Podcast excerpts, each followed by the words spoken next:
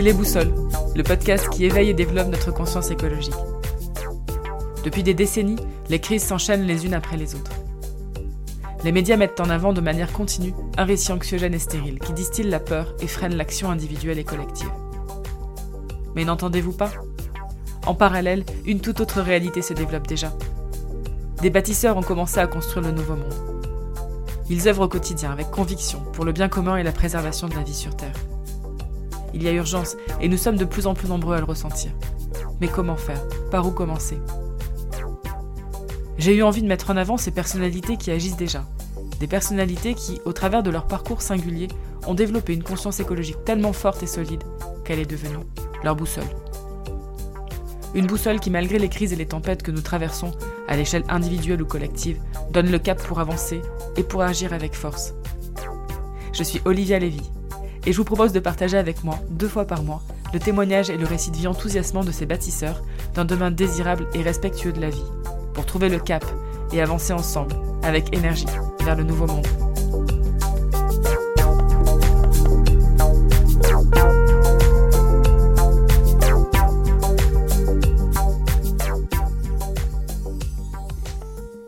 Bonjour à toutes et à tous et merci d'écouter ce nouvel épisode des Boussoles. Aujourd'hui, je suis très heureuse de vous emmener à nouveau dans le golfe de Saint-Tropez, à Cogolin, pour découvrir le parcours d'Amaury Braque de la Perrière. Amaury est depuis mars 2020 ouvrier agricole au jardin de la Piboule, que vous avez pu découvrir dans le huitième épisode des Boussoles. Il était auparavant photographe professionnel pour des événements de prestige entre Saint-Tropez, Cannes et Paris. Puis un nouveau chapitre de sa vie s'est ouvert. Il a pris un virage à 180 degrés au démarrage de la crise que nous traversons. Amaury va nous parler de son parcours professionnel et personnel et de sa trajectoire de vie originale avec beaucoup de sensibilité et d'authenticité. Au cours de cette conversation, accompagnée des cigales et des oiseaux, nous avons parlé de la vie au jardin, de contemplation et d'émerveillement, du chant des loriots, d'aubergines et de betteraves, de saveurs et de couleurs en cuisine, de melons et de citres, des rythmes et de l'abondance de la nature, du plaisir de voir le lever du soleil au quotidien, de projets, de confitures, d'accueil et de partage. Et c'est avec ce 16e épisode plein de soleil et d'énergie positive que je clôture la première saison des Boussoles. Les Boussoles, c'est une passionnante aventure qui a démarré en novembre dernier et qui va se poursuivre à la rentrée avec de nouvelles rencontres et conversations engagées autour de l'écologie et de la protection du vivant. De belles rencontres en perspective. Cet été, pour garder le lien, échanger et partager avec moi, suivez-moi sur Instagram, at Podcast. Vos impressions, questions et commentaires sont les bienvenus pour encourager et faire grandir les boussoles, qui est un podcast gratuit et indépendant. N'oubliez pas d'ajouter 5 étoiles sur iTunes Podcast et votre commentaire, un geste simple mais important qui aidera le podcast à grandir et à gagner en visibilité. En attendant de se retrouver à la rentrée pour de nouvelles aventures, je vous souhaite un très bel été. J'espère qu'il vous permettra de faire le plein d'énergie et qu'il sera source d'émerveillement et de joie. Accompagnez-nous dans ce jardin merveilleux, je vous souhaite une très bonne écoute.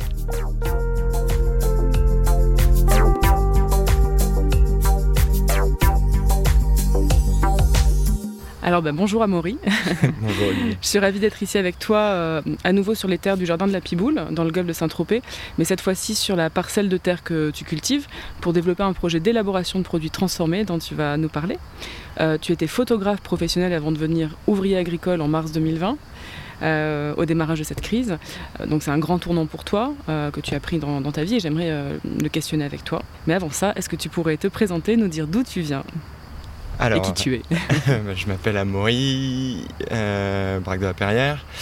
J'ai 33 ans, enfin je vais avoir 33 ans et euh, je suis originaire des deux Alpes en Oisan. donc j'ai passé les 20 premières années de ma vie euh, dans, le, dans le massif des Alpes, au pied du parc des Écrins. Et, et je pense que ça m'a permis de développer ce côté un peu de, contemplation et, un premier rapport avec la nature dès tout petit.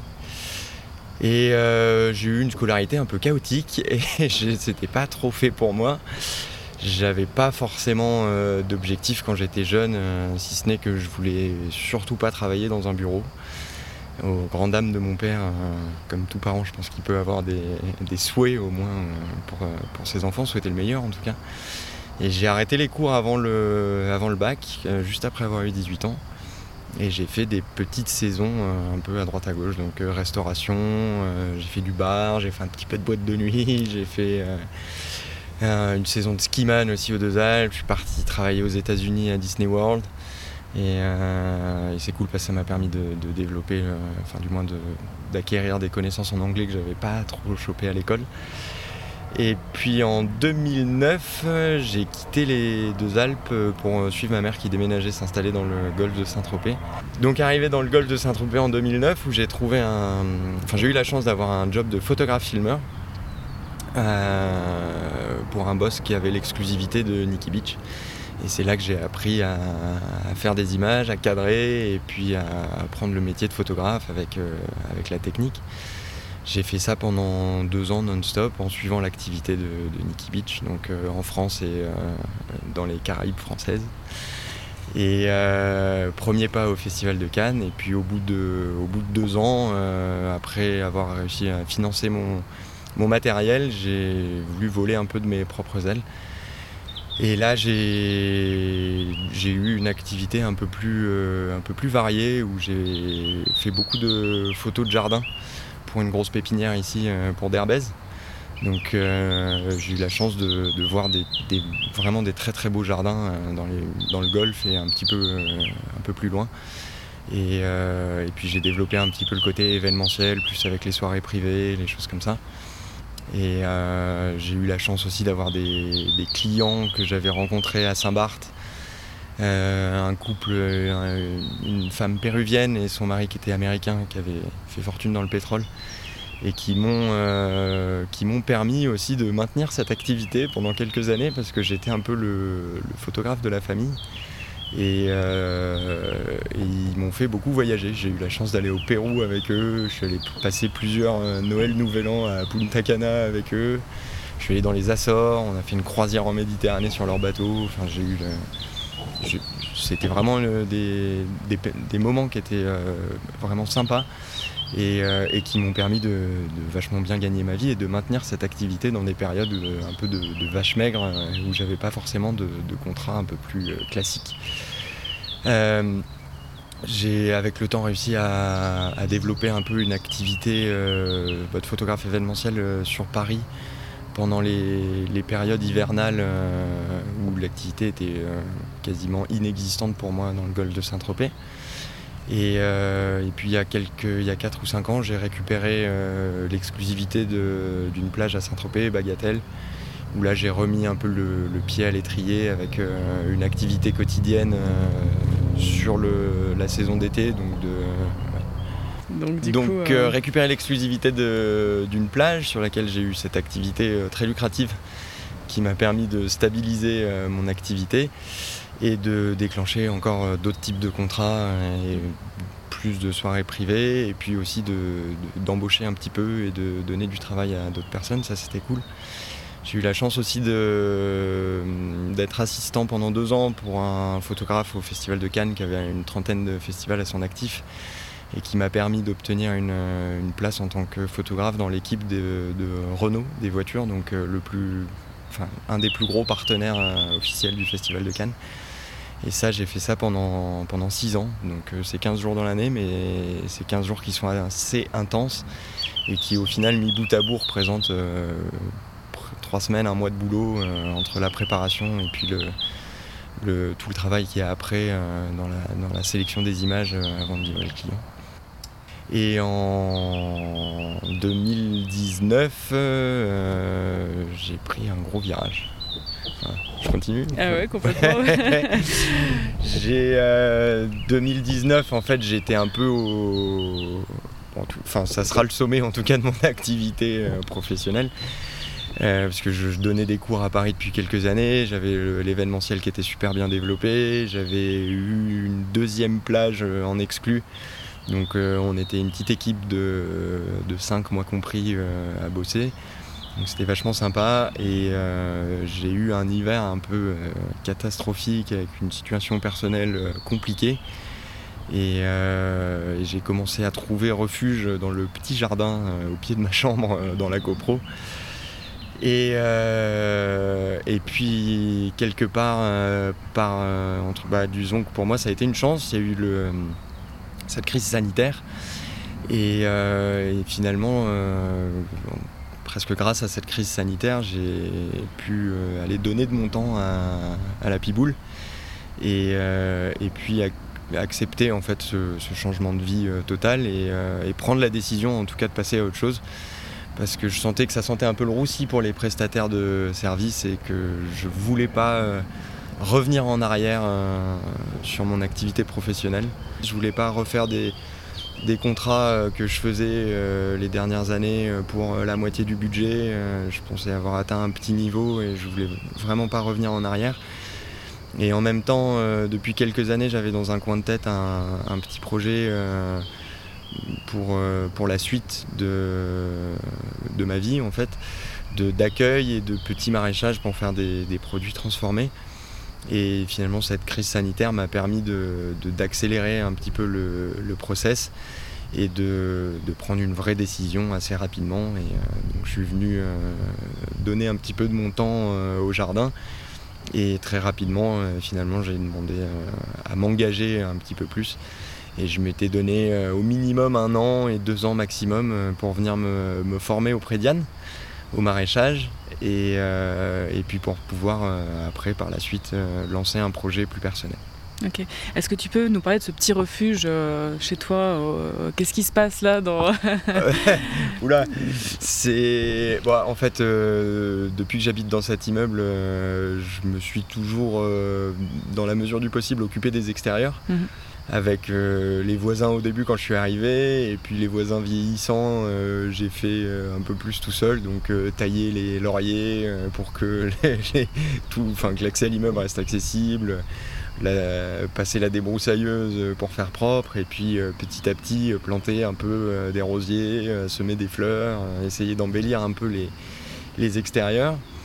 Et au pied de, des chambres de l'appart il y a une un petit jardinet euh, qui doit faire 30 euh, mètres carrés, euh, qui est plein nord, à l'ombre une partie de l'année. et petit jardinet que j'avais toujours soigné et, qui en fait l'année dernière pendant l'hiver m'a servi de, refuge parce que j'étais pas bien chez moi, pas bien dans ma vie et je me planquais dans ce petit jardin et j'ai fait plein de petites expériences, germer des amandes, germer tout un tas de, petites graines ou de, moins d'arbres qui me, qui plaisaient. Donc j'ai fait ça à l'échelle du jardin. J'ai fait euh, que des, petites choses dans des petits pots, euh, un peu comme des. Comme, comme, on pourrait dire des bonsaïs, parce que bonsaï je crois que c'est arbre en pot la définition. Mais euh, sans avoir la prétention d'avoir des, jolis trucs bien taillés. Mais, je me suis aménagé un petit espace en tout cas dans lequel il fallait consacrer du temps et ça m'allait bien. Et, ça, ouais, ça a vraiment été un refuge. Donc un petit jardin qui te fait du bien, euh, qui est source de contemplation. De... Bah, c'est ça, et puis c'était euh, quelque chose, euh, c'était un, moment perso qui était compliqué, et en fait je me rendais compte que bah, ce que je recevais plus en donnant à ces plantes-là, en, effectivement en contemplation, en voyant les, bah, des nouvelles pousses, des petites fleurs se développer, s'épanouir, et que ce que je pouvais recevoir dans ma vie privée à ce moment-là. Mmh. Donc du coup le jardin de la Piboule apparaît comme une évidence euh, dans cette connexion là au végétal? Ah bah ça a été un exutoire euh, fantastique pendant le, confinement pour pas être euh, justement bah, bloqué à l'appart. Et, et, puis pour pouvoir évacuer un peu tout ce que j'avais évacué et aussi pour, pour éviter de trop cogiter. Quoi. Emmanuel dit souvent que le jardin c'est une méditation active. Et, et puis vu qu'ici il y a toujours mille trucs à faire, bah, j'avais de quoi m'occuper et de, quoi ne, pas trop penser et puis de m'apaiser. Donc tu embarques euh, au début de cette crise ici et euh, donc depuis un an, euh, un peu plus d'un an maintenant, tu... Ouais c'est ça, un an, j'ai pris deux semaines cet hiver et puis j'y suis allé un peu plus mollo dans l'hiver. Février, je faisais des grosses demi-journées mais je faisais plus les journées complètes. Et, puis après j'ai attaqué début mars à temps complet. Mm. Euh, et, oui, ça a, été un, ça a été un canal, ça a été un exutoire, et puis ça a été un, et c'est un, apprentissage. Mm. Donc du coup, est-ce que tu peux nous décrire un petit peu bah, ta vie depuis que tu es ici, euh, ton rythme, tes sources de, plaisir, de satisfaction dans ce travail de la terre qui est quand même très exigeant et, intense euh, Est-ce que tu apprends aussi au quotidien? Bah Alors apprendre au quotidien, oui, j'apprends, j'apprends tous les jours parce que bah, forcément c'est encore quelque chose de, nouveau pour moi. et que bah, on est dans un jardin qui est, qui, est, immense en fait et, où il y a une diversité de cultures phénoménale.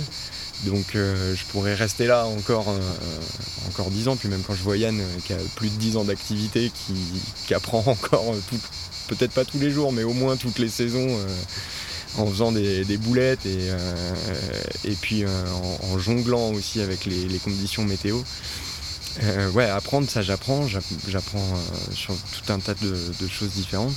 Et après, quand à mon rythme personnel, euh, bah, j'ai changé de, cadran en fait.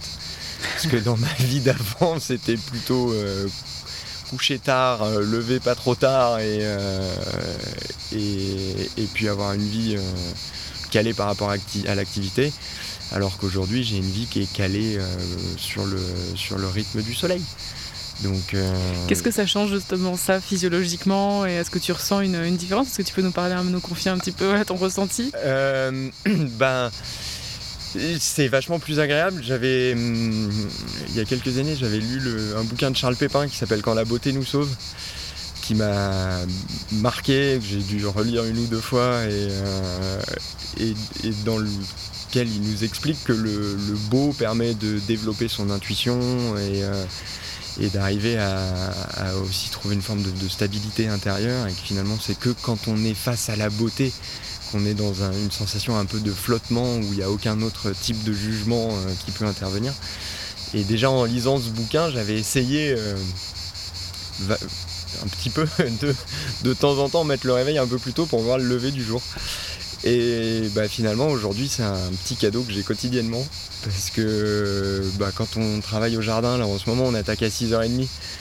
Donc euh, à 6h30 il fait déjà bien jour, mais euh, on a la chance depuis les champs de voir les, couleurs un petit peu dans le ciel, euh, les beaux dégradés de rose le matin qui, sont toujours très appréciables. Et puis je fais aussi les marchés pour le jardin et là j'ai notamment un marché qui est dans une commune un peu plus loin au plan de la tour. Et là j'ai la chance le matin en partant de voir les levées de soleil au-dessus de la mer. Et pour attaquer la journée, c'est quand même plutôt cool. Après, euh, après, sinon, euh, ce qui change vraiment pour moi, pour mon rythme avant, bah, c'est que finalement, je me couche avant le soleil. Alors que finalement, euh, il y a quelques années, j'étais plutôt sur le sur l'inverse. Je voyais plus le coucher de soleil et rarement le lever de soleil, si ce n'est jamais quoi. Euh, donc, ouais, le petit truc rigolo, c'est qu'en ce moment, quand on se couche, des fois, ça m'arrive d'avoir l'impression d'avoir oublié la lumière dans le salon, mais en fait, non. C'est juste qu'il fait encore jour dehors. Mais c'est plutôt appréciable. C'est quelque chose auquel on se fait bien et, euh, les plaisirs du matin sont incomparables avec ceux de fin de journée. Mmh, Euh, c'est une, autre, une autre vie, une autre atmosphère et une autre énergie que celle de fin de journée. C'est beaucoup plus paisible. Et dans ton corps, tu le ressens aussi? Là, c'est les sources de contemplation que tu, que tu partages avec nous. Est-ce que tu ressens aussi euh, physiologiquement, voilà, je sais pas, une énergie différente, plus d'énergie euh, euh, Plus d'énergie, je crois pas, parce que j'ai toujours un peu débordé d'énergie. Et je sais pas si je suis trop à l'écoute de ça. Mais je sais pas si je. Je pense pas être très à l'écoute de mon corps. Mais parce que. Parce que je pense plus plutôt ce qu'il y a à faire ou plutôt à comment je me sens. Donc euh, si peut-être que je craque un peu plus le matin quand je me réveille, mais, mais à part ça, euh, je ne sentirais pas. Si après, forcément, là où ça a énormément changé aussi, c'est sur mon, mon hygiène de vie. Euh, bah, le fait de, manger des, légumes qui ont été, alors une grande partie de l'année, cueillis dans la journée, après en été, on, on se nourrit avec les, invendus qui sont plus très sexy pour les mettre à la vente, mais ça reste de l'ultra frais. Et, euh, ça, ça, je pense que ça change. En tout cas, la source de. Je vais peut-être plus rester dans le, plaisir qui se rapproche de la contemplation. C'est pas la même jouissance. Mmh, mmh. Un, petit légume euh, qu'on cueille et qui est euh, dans l'heure qui suit dans l'assiette, ça n'a rien à voir avec quelque chose qui a patienté 24, 48 heures ou plus ou même parfois on ne sait pas. Donc tu as changé ton mode, ton mode alimentaire de, Bah, le mode alimentaire, euh, je l'ai changé, oui, parce que euh, avant, dans, la, dans ma vie d'avant, je, je me nourrissais pour faire fonctionner la machine, mais c'était plutôt euh, vite que bien. Et aujourd'hui, je me. j'ai toujours pris plaisir à, faire à manger quand j'avais le temps. Mais aujourd'hui, je prends plus le temps et, je, prends plus de plaisir à, manger. Et j'ai aussi bah, le, la joie de, de, manger ce que je vois évoluer. Quoi. Et ce que, quelque part aussi, ce qu'on accompagne avec les cultures au jardin. Ça donne une intensité euh, plus forte à l'expérience Bah ouais, on a une vision qui est beaucoup plus globale de ce qu'on a dans l'assiette. Une profondeur dans, la dégustation Est-ce que tu peux nous parler un peu de ça bah, Parce que finalement, on a. Déjà, bah, on sait d'où ça vient, comment c'est développé, et puis il y a peut-être une. ouais. Pas une. Enfin, si, peut-être une, forme de, respect, ou en tout cas, quand on quand je prépare une aubergine, bah, avant de mettre le premier coup de couteau dedans, bah, je, pense à cette petite fleur violette euh, un peu étrange. Euh, et puis je vois le, j'ai bien en tête euh, l'évolution. Et, puis je pense aussi bah, à cette micro-graine qu'il y a à l'intérieur. Et, que dans une aubergine, il y en a plein. Et en fait, avec une aubergine, on pourrait faire des centaines de milliers d'aubergines. et c'est, ouais, c'est une autre approche. C'est quelque chose que j'avais pas du tout avant quand je travaillais un légume. Mm. Alors, tu es un contemplatif, tu aimes le végétal, tu me disais aimer beaucoup les fleurs et les photographier. Est-ce que tu pourrais nous décrire, euh, bah, tu, nous en as décrit déjà pas mal, mais des sources d'émerveillement que tu retrouves ici, dans ton quotidien, euh, et qui te nourrissent le, cœur et l'esprit? Euh, Petit exemple du, de fin de printemps, un truc qui m'éclate. c'est de. Alors, je, vais le dire, mais je parfois je pense que c'est un doux rêve, mais euh, de parler aux oiseaux. et ça, je trouve ça magique. Il y a notamment un oiseau qui est bien tchatcheur qui s'appelle le loriot. Et, euh, en fait, bah, il, a, il a deux ou trois rythmes de, chant un peu différents. Et, euh, et, quand il en fait un, si on lui siffle l'autre, et eh ben il revient sur celui qu'on a sifflé. Et j'ai j'ai franchement vraiment l'impression d'avoir des interactions euh, avec eux. Et ça, ça c'est vraiment, euh, ça c'est magique. Après, euh, dans les sens d'émerveillement, bah, il y a les lumières du petit matin, les, premiers rayons de soleil qui viennent caresser ou la peau, ou qui procurent une petite sensation qui est très particulière, qui n'a rien à voir avec un soleil de pleine journée mais aussi euh, qui viennent lécher les feuilles, les fleurs, euh, des, plantes qu'on cultive. Ça, c'est toujours c'est des toutes petites sources de plaisir, mais qui sont euh, multiples dans la journée et, qui ouais, sont, très nourrissants. Mhm. Alors, quels sont les, légumes ou les fruits que tu préfères travailler, cultiver et, pourquoi? Ce que j'ai adoré l'année dernière, aussi parce que j'en ai eu l'opportunité, c'est de m'occuper des aubergines. Parce que bah, je trouve que la plante en, soi, elle est, elle est, belle, les fleurs sont assez originales. Et euh, les feuilles sont, peuvent faire une taille phénoménale. Et en fait, ça fait des petits arbres. Enfin, ça fait presque des petits arbres, hein, surtout quand euh, elles sont dans les serres. Ça peut aller euh, jusqu'à L'année dernière, il y a un moment donné, on a été obligé de les, étêter pour faire reculer un peu les, les, pousses et les fleurs parce qu'elles étaient trop hautes. Euh, et, j'avais une image avant de venir à la piboule de l'aubergine d'un légume euh, ultra compliqué euh, qu'il fallait faire dégorger. Enfin, un truc, quelque chose où j'avais pas le temps finalement de me jeter dans des préparations à base d'aubergine. Et finalement, je me suis rendu compte que bah, une bonne aubergine fraîche, il n'y a pas besoin de la faire dégorger, c'est super bon, c'est facile à faire, euh, c'est aussi simple à faire qu'une courgette, et c'est vachement bon. Et, le, et la plante, ouais, d'accompagner cette plante-là, euh, en plus, et c'est une plante qui est très généreuse, qui donne énormément de, fruits, c'est assez incroyable. Et ouais, d'accompagner cette plante-là dans les serres, euh, ça a été une grosse partie de mon activité l'été dernier. Euh, et, ça a été aussi une source de, une source de plaisir. Parce que quand euh, finalement quand on leur donne euh, un petit peu d'attention et qu'on est attentif à ce qu'elles, aux, petits signaux qu'elles peuvent dégager, bah, ce qu'elles nous renvoient ou du moins ce qu'elles nous donnent, c'est, assez impressionnant. Mmh. Donc ça j'ai bien aimé. Après, il y a, pour rester on va dire dans les, dans les choses que j'ai j'ai aimé. en fait, je vais le dire parce que je l'ai en tête, mais j'ai pas kiffé la tomate. j'ai eu, euh, j'ai pas eu d'affinité particulière avec la culture de la tomate parce que j'ai, on a fait beaucoup de, tomates en extérieur et en fait je trouve que c'est trop fragile. Il y a énormément de casse, il y a, ça fait plus euh, mal au cœur qu'autre chose. En fait, des, on a eu fait des, des, cueillettes sur des tomates qui étaient par terre où on jetait plus de la moitié et ça, euh, ça j'ai pas trop, pas trop aimé. Et après, sinon, bah, j'ai adoré les fraises parce que les fraises, les cueillettes de fraises, c'est un peu Noël on, les voit pas forcément quand on est au-dessus. Il faut passer un peu la, main dans les feuilles, il faut un peu les, brasser. Et puis là, il y a ces, petites boules rouges là, qui apparaissent à droite à gauche. Ça fait des, c'est un peu des petits cadeaux. Quoi. On les cherche et, euh, puis quand on en trouve une, euh, c'est beau. C'est des beaux rouges, c'est des belles couleurs, ça sent bon. Et, euh, ça, même si ça, tient un peu derrière les cuisses, mais j'ai bien aimé.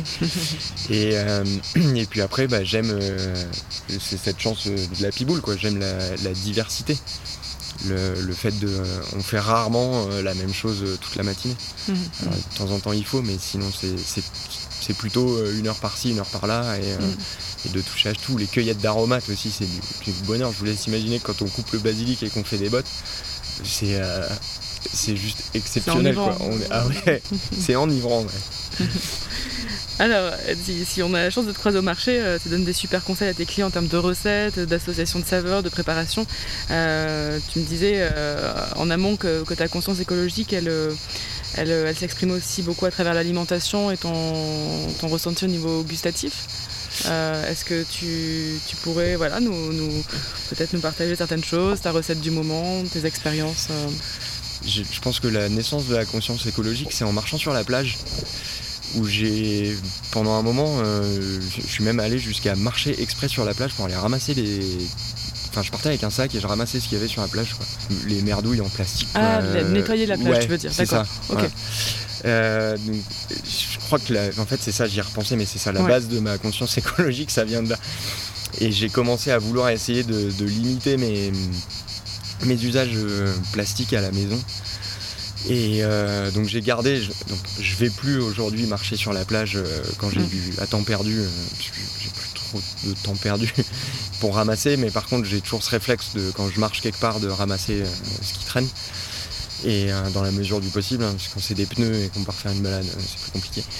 Mais euh, donc le, ouais, le début un peu de ma conscience écologique, ça a été ça, ça a été de bah, voir que je ramassais plein de merde de partout et d'essayer de moi essayer de produire moins de déchets, donc euh, sans me donner des objectifs de zéro déchet, mais en faisant des petites choses, en faisant le produit pour le lave-vaisselle, la lessive, euh, en virant tout le plastique de la salle de bain, sauf le dentifrice parce que ça j'ai testé plein de trucs et j'ai jamais trouvé ce qui finalement ce qui me correspondait donc j'ai laisser rentrer le tube de dentifrice à nouveau dans la salle de bain.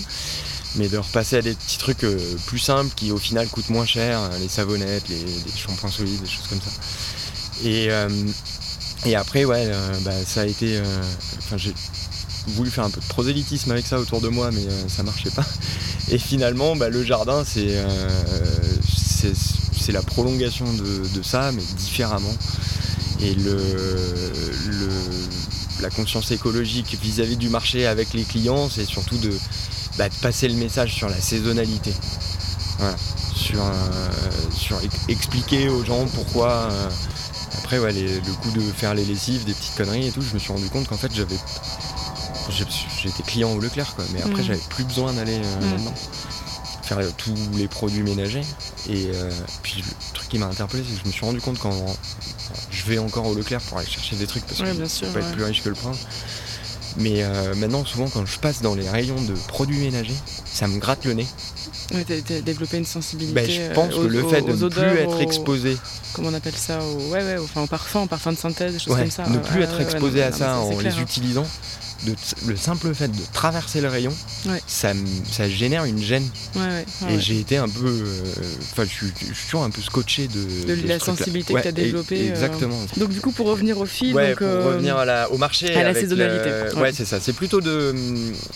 ouais, le petit geste un peu écologiste avec les, clients, c'est la saisonnalité c'est de, de, rappeler aux gens que bah, on est dans un microclimat, le golfe de Saint-Tropez, qui est ultra favorable pour euh, toutes les cultures de la ratatouille. Et, euh, et puis c'est d'expliquer gentiment que bah ouais mi-juin c'est normal qu'on n'ait pas encore euh, ou qu'on n'ait pas encore les tomates, ou qu'on n'ait pas beaucoup de tomates. Mmh. Parce que même si on fait, enfin si Yann fait euh, tous les efforts du monde avec euh, de la prise de risque pour faire des plantations qui sont super précoces, euh, sous serre et, et en extérieur, bah en vrai euh, les tomates euh, ça reste un légume d'été, l'été c'est le 21 juin et donc le 21 juin euh, quand on a de la chance, enfin quand il a de la chance au jardin c'est le début de la production des tomates. C'est comme les, poivrons de couleur, bah, les poivrons, poivrons j'ai appris ici qu'un poivron, une fois qu'il avait atteint sa maturité en tant que fruit vert, il lui faut trois semaines pour changer de couleur. Donc bah là, nous, on a des poivrons verts et je pense qu'on n'aura pas de poivrons de couleur avant mi-juillet. Et, euh, et je pense que ça sera mi-juillet au mieux pour avoir de- des poivrons qui ont vraiment complètement changé de couleur. Et ça, tes Ouais. clients, t'as l'impression quand même qu'ils voilà, quand même, ils, ils cheminent. euh, Bah, je sais pas parce qu'il faudrait vérifier avec quoi ils partent du marché. mais euh, non, mais il y en a qui disent oui, euh, j'attends, et puis il y en a euh, d'autres qui, qui qui comprennent pas trop hum, hum. et qui vont finalement euh, chercher ce qu'ils n'ont pas euh, ailleurs. Mais après, euh, moi, je, peux, je peux comprendre aussi. Mais euh, C'est là que tu places tes bonnes idées de recettes à base de, de betteraves ou C'est ça, mais en fait le, le coup des recettes, c'est que j'étais donc client chez Yann avant de, de venir y travailler.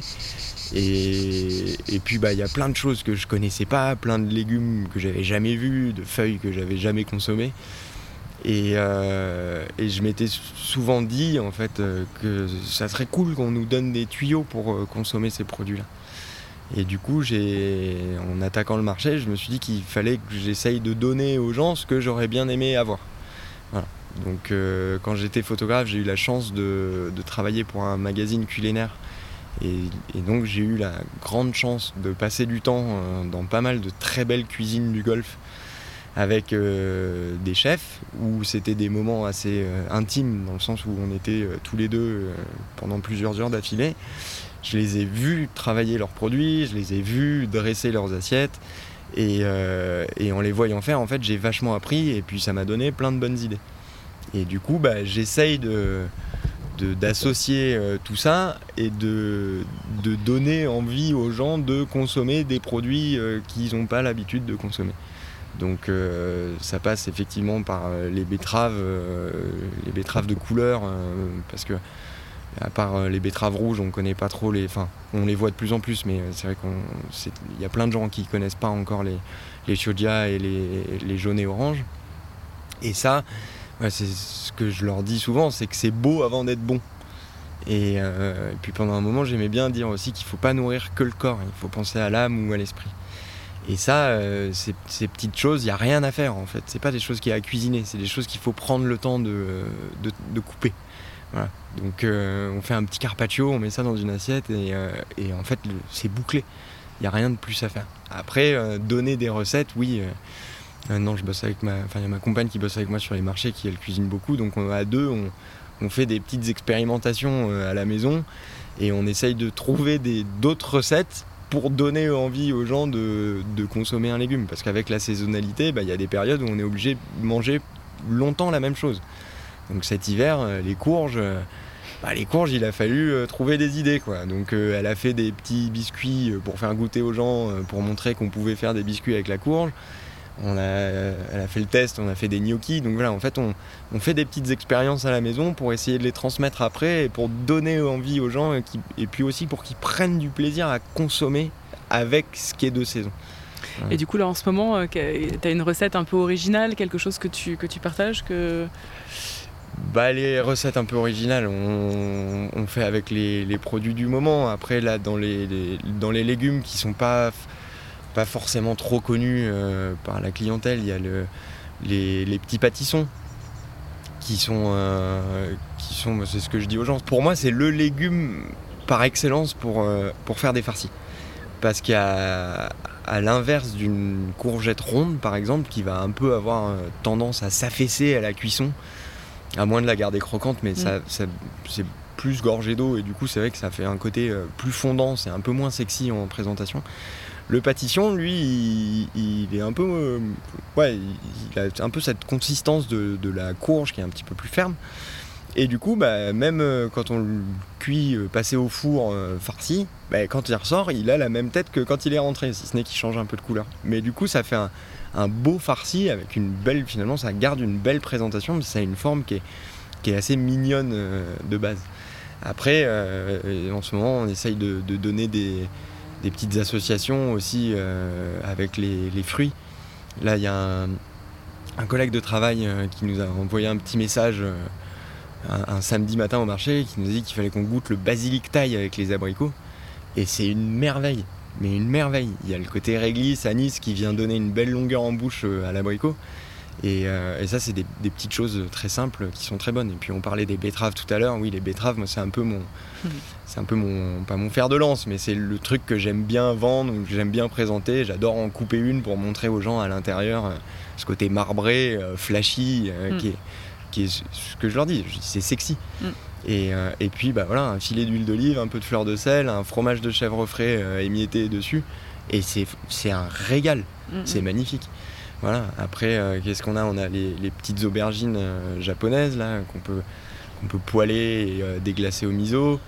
et puis on essaye de, ouais, de, trouver des, sources d'inspiration pour les clients, pour qu'ils bah, pour pas qu'ils se lassent en fait des légumes qu'on va proposer. Euh, parce que même si c'est le début, euh, on a toujours. Euh, enfin, peut-être qu'on fait un peu tous ça quand c'est le. On a vu ça au printemps, au début des artichauts, on manquait d'artichauts au marché. Et au bout de 15 jours, en fait, plus personne peut voir les artichauts. on partait avec la même quantité d'artichauts faire le marché et on en ramenait, on en ramenait mm. trois caisses alors que la semaine d'avant on en avait manqué sur mm. quatre caisses. Mm.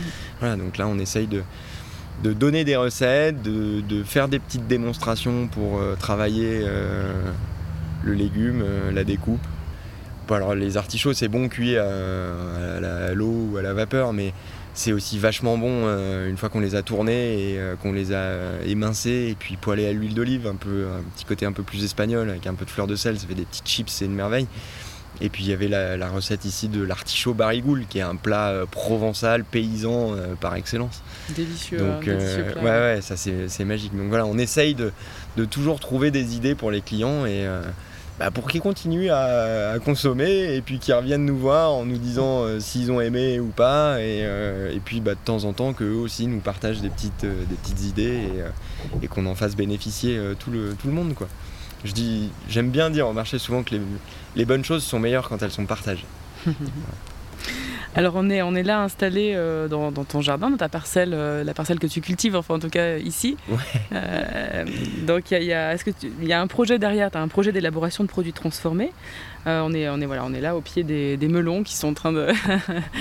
qui sont en train d'arriver. En arrivance, en arrivance. à profusion derrière un magnifique pied de tournesol. Euh, est-ce que tu peux nous parler un petit peu de ce projet euh, voilà, euh, qui naissant bah, J'avais depuis plusieurs années, un peu, comme je disais tout à l'heure, je voulais pas continuer. Enfin, je savais que je ne ferais pas ma vie dans la photo parce que, enfin, pour mille et une raisons différentes. Et puis j'avais au fond de moi ce projet de, de faire de l'accueil pour garder un contact avec les gens, parce que pour moi c'est essentiel, le partage. Et même si je peux avoir un peu un côté euh, ours, mais j'aime bien quand même partager. Mais euh, donc faire de l'accueil et puis faire du petit maraîchage pour faire des produits transformés, pour pouvoir, euh, pour pouvoir justement donner quelque chose d'abouti aux gens, du prêt à consommer. Et, et, puis ça fait encore plus sens, d'autant plus qu'on se rend compte au marché que les gens cuisinent pas forcément beaucoup donc c'est pour, leur, pour exploiter le produit euh, au mieux euh, et, que les gens puissent en tirer un maximum de plaisir. Et euh, il s'est avéré que ma compagne avait au fond d'elle un peu le même type de, projet sur lequel on arrive à, se rejoindre. Et du coup, Yann nous a un peu poussé cet hiver à, faire à profiter en tout cas de son espace pour faire des expérimentations. Et euh, donc on s'est lancé sur une centaine, un peu plus de 100 pieds de melons, et euh, sur trois variétés différentes. Et l'idée c'est de pouvoir faire des, confitures avec les melons. Et, euh, donc on a, sélectionné des variétés sucrées, donc on a deux variétés à chair jaune orangé et une variété à chair verte. Et, ça va être un petit peu le, entre guillemets, pas un crash test parce qu'il n'y a pas de. Il n'y a pas d'objectif, il n'y a pas de pression, ça va, c'est plutôt pour le plaisir, même si je pense que ça va être un peu rock'n'roll cet été entre les marchés, le jardin et nos pots de confiture. Mais c'est plutôt bah, pour essayer et puis pour voir un peu tester, le, tester la clientèle. Donc, euh, et la recette peut-être aussi bah, Les recettes, il euh, y, a, quand même toujours ce petit côté un peu feeling avec les recettes où, euh, où bah, on, je pense que la cuisine, il y a une partie de ça. Hein. C'est pas, de la, pas comme la pâtisserie, c'est pas de la chimie.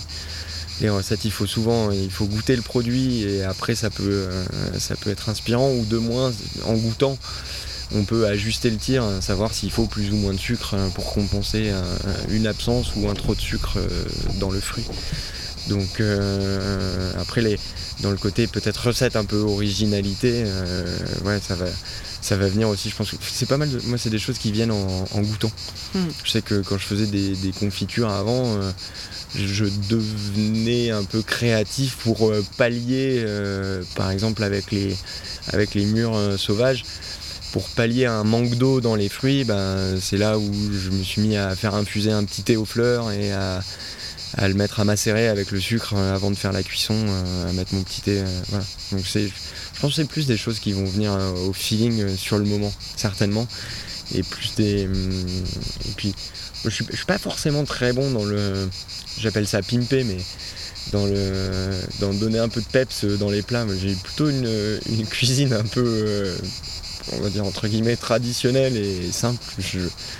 Et, euh, euh, Olivia, elle, a plutôt le, côté euh, où elle va amener un peu les, petites pointes dynamiques et, qui vont relever. Pour ça, on fait une bonne équipe. Souvent, enfin, là, surtout en ce moment, de temps en temps, je fais les découpes, je fais les cuissons et puis elle vient pimper. voilà, elle passe derrière et du coup, je mange pas du tout ce que j'ai préparé. Enfin, je mange une partie de ce que j'ai préparé, mais qui a rien à voir avec ce que j'aurais pu faire euh, Belle complémentarité. Ouais, exactement, ça c'est cool.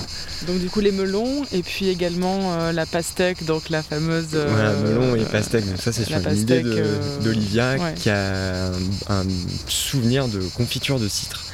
Le citre, c'est une pastèque provençale euh, qui est une pastèque à cuisiner. Mmh, mmh. Et alors si, enfin, je dis pas de conneries, normalement c'est ça. En fait, sur la la couronne des rois euh, provençale, euh, il y, avait du citre confit. Mmh, Donc aujourd'hui, je crois que ça a été remplacé par le melon vert.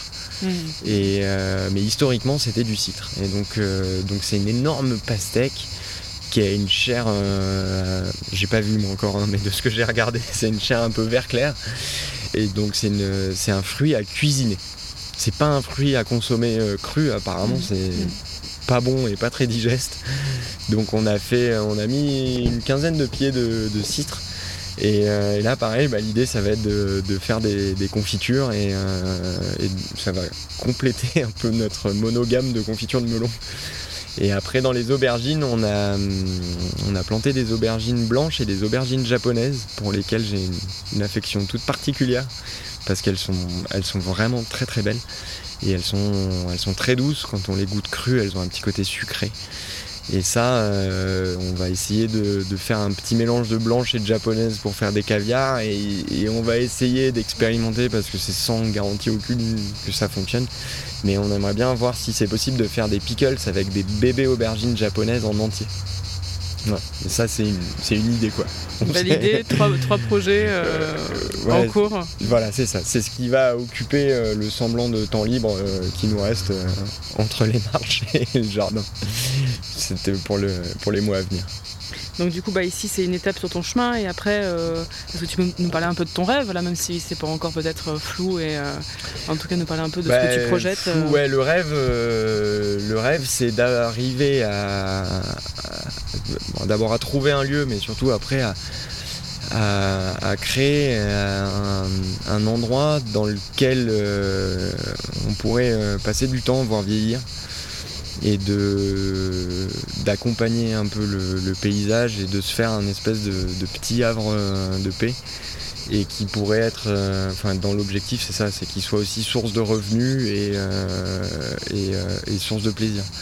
Donc ça serait de faire une partie de, petits maraîchages avec pas forcément une grande diversité, mais pour pouvoir faire des produits transformés qu'on pourrait vendre après ou sur les marchés parce qu'on prend plaisir à faire les marchés ou trouver d'autres canaux de distribution. On pense à des petites épiceries fines en, essayant de faire des produits, euh, pas, haut de gamme, mais des, produits bien aboutis.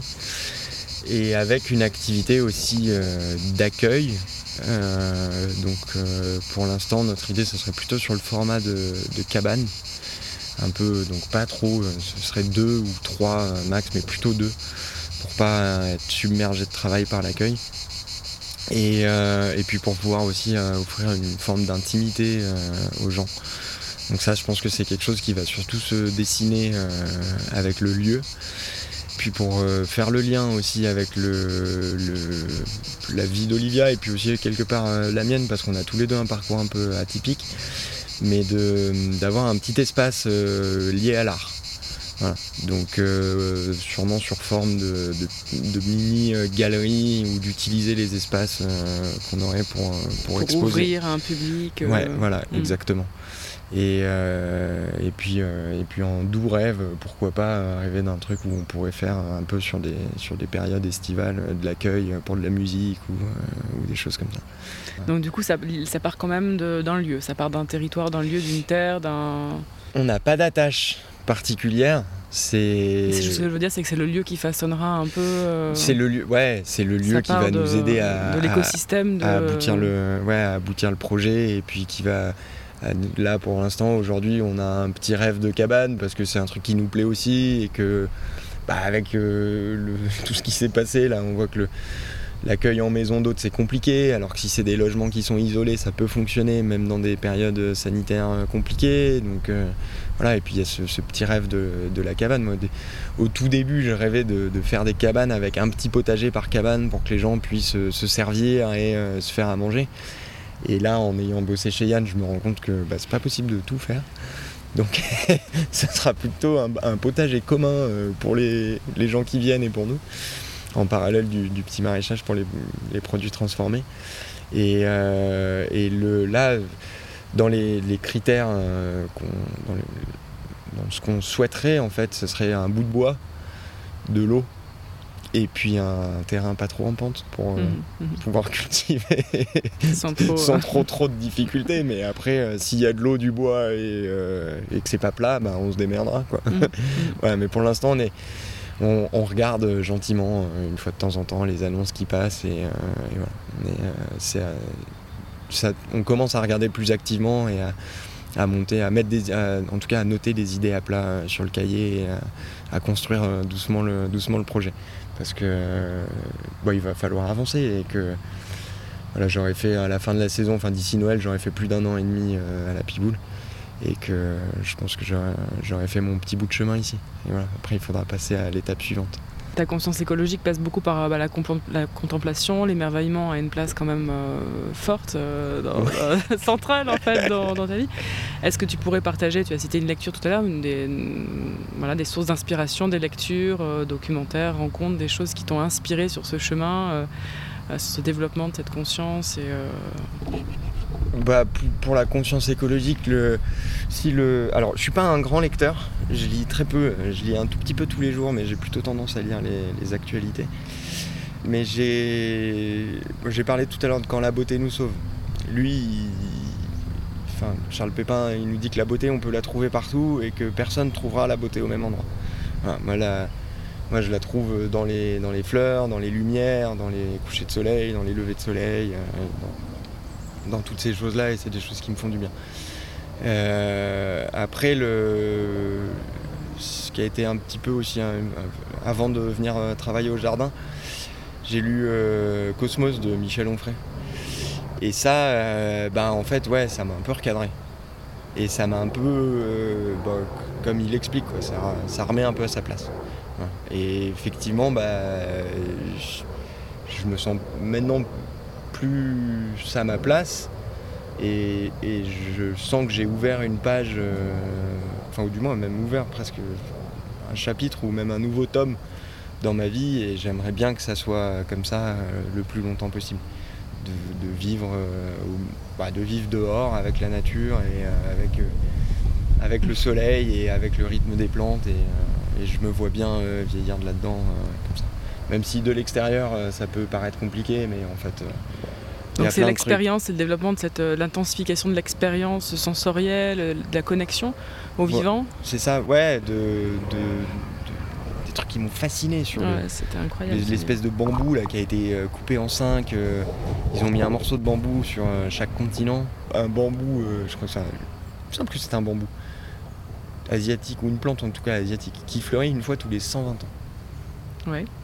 ils ont pris un pied, ils ont coupé en cinq, donc la même plante. Quoi. Ouais ils ont mis chacun des cinq morceaux sur chaque continent.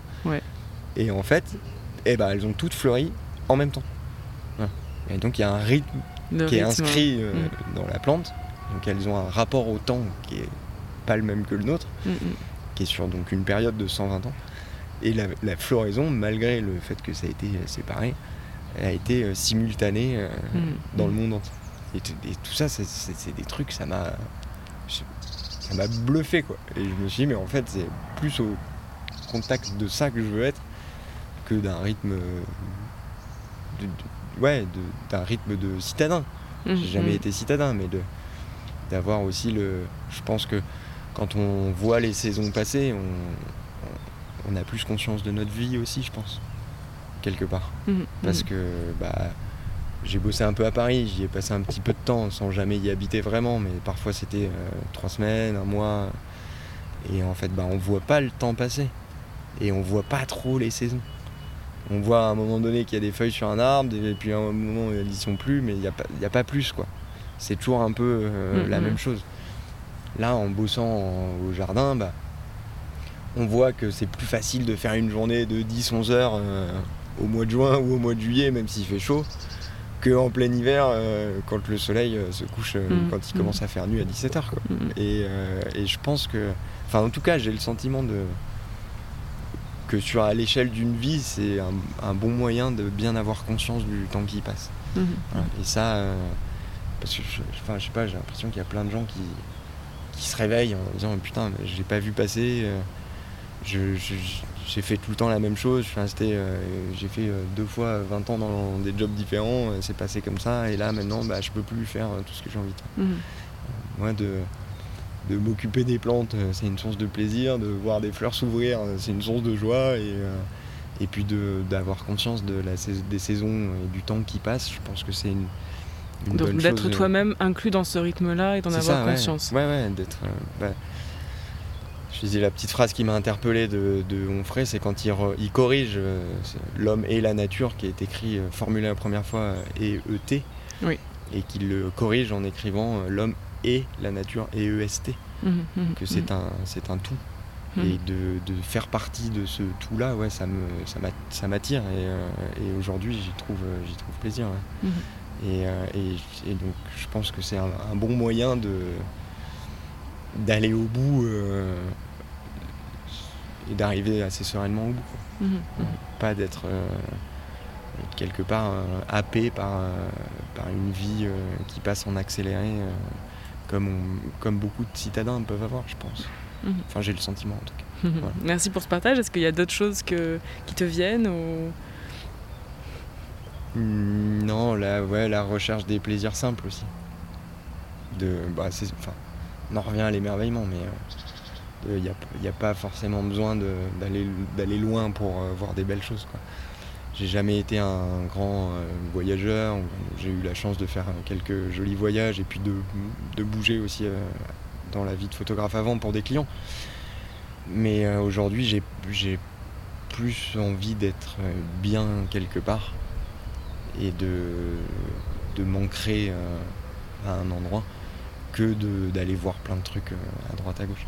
Parce que le, dans, les, dans les photos, euh, il me semble que c'est Bresson qui disait qu'on peut, on peut faire un reportage exceptionnel au pied de chez soi. On n'a pas besoin d'aller à l'autre bout du monde. Mais c'est au pied de chez soi que ça sera le plus dur. Et j'aspire à ça en tout cas. C'est mon rêve de, pour, pour, mon demain et pour mon futur. Est-ce que tu aurais un, message à faire passer voilà, la crise bon, systémique, parce qu'elle est, elle est multidimensionnelle, hein, la, crise qu'on traverse Est-ce que tu as un message positif que, Il y a eu plein de messages, mais que tu aimerais faire passer en conclusion pour, pour, pour clôturer cet entretien? Ben. Ouais, je pense que c'est du coup ça a été compliqué pour tout le monde et je pense que c'est important d'arriver à, comme je viens de dire à l'instant, je pense que de trouver des sources de plaisir simples qu'on peut avoir euh, facilement euh, chez soi. Alors pour moi, ça va être euh, des, via les plantes, mais ça, peut être pour d'autres personnes via plein d'autres choses, via de la méditation ou, ou, la cuisine, mais de, trouver des d'arriver à trouver en tout cas quelque chose qui nous fait du bien, qu'on peut faire quand on veut et facilement. Sans avoir à. Je sais pas, un truc à la con, mais les gens qui aiment faire de la haute montagne et qui habitent en ville, bah du coup euh, ça peut être une source de frustration. mais de trouver des, petits plaisirs simples et, de tant qu'à faire d'en trouver plein, de les démultiplier parce que bah, ça, ça pourrait aider à traverser des périodes un peu compliquées. Donc, euh, et, je pense qu'il y a aussi un truc là-dedans euh, de, de, prendre plaisir dans ce qu'on fait et dans les choses qu'on qu'on est obligé de faire en fait quelque part. Prendre un exemple à la con, mais euh, je sais que j'aime bien passer l'aspi. Parce que, mais alors, c'est con, mais si on prend du plaisir à le faire, c'est pas une corvée. Et, et puis c'est cool. Voilà. Et, et, moi, je me, enfin, c'est pas que je me marre, mais j'ai plaisir à. Et c'est alors ça a été très longtemps une contrainte, mais j'ai plaisir à passer l'esprit. C'est finalement un jeu pour toi. Mais c'est ça, c'est une forme d'obligation. Euh, il y a forcément un moment donné où on va être obligé de le faire, donc certains le font plus ou moins régulièrement.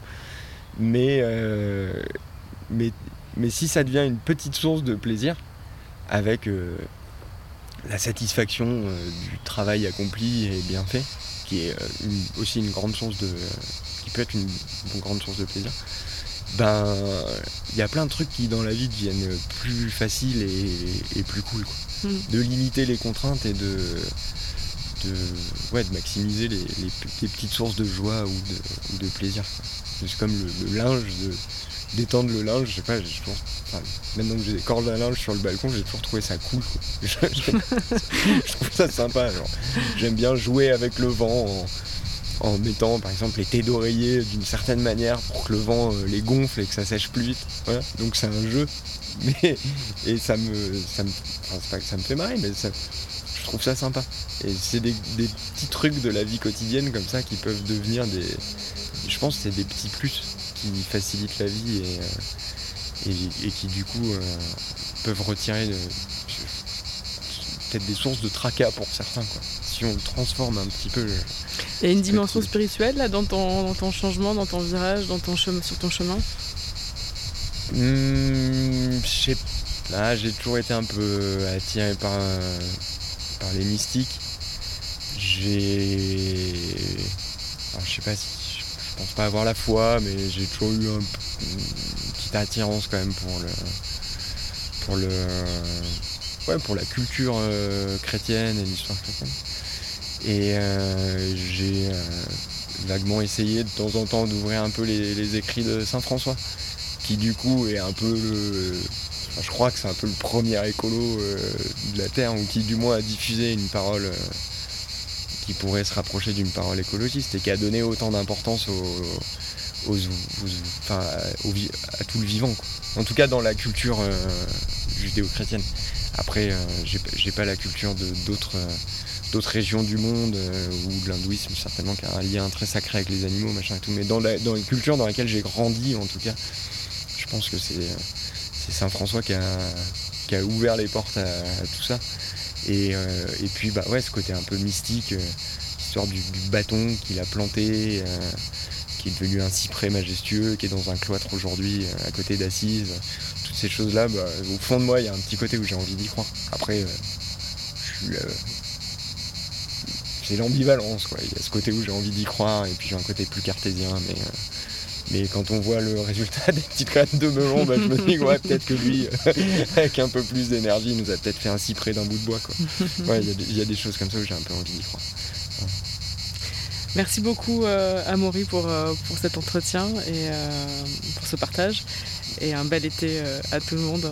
Merci à toi et bel été à toi. Et puis plein de bonnes choses pour la saison prochaine. Merci beaucoup Amaury. Merci. merci. Un très grand merci à vous toutes et tous pour votre écoute.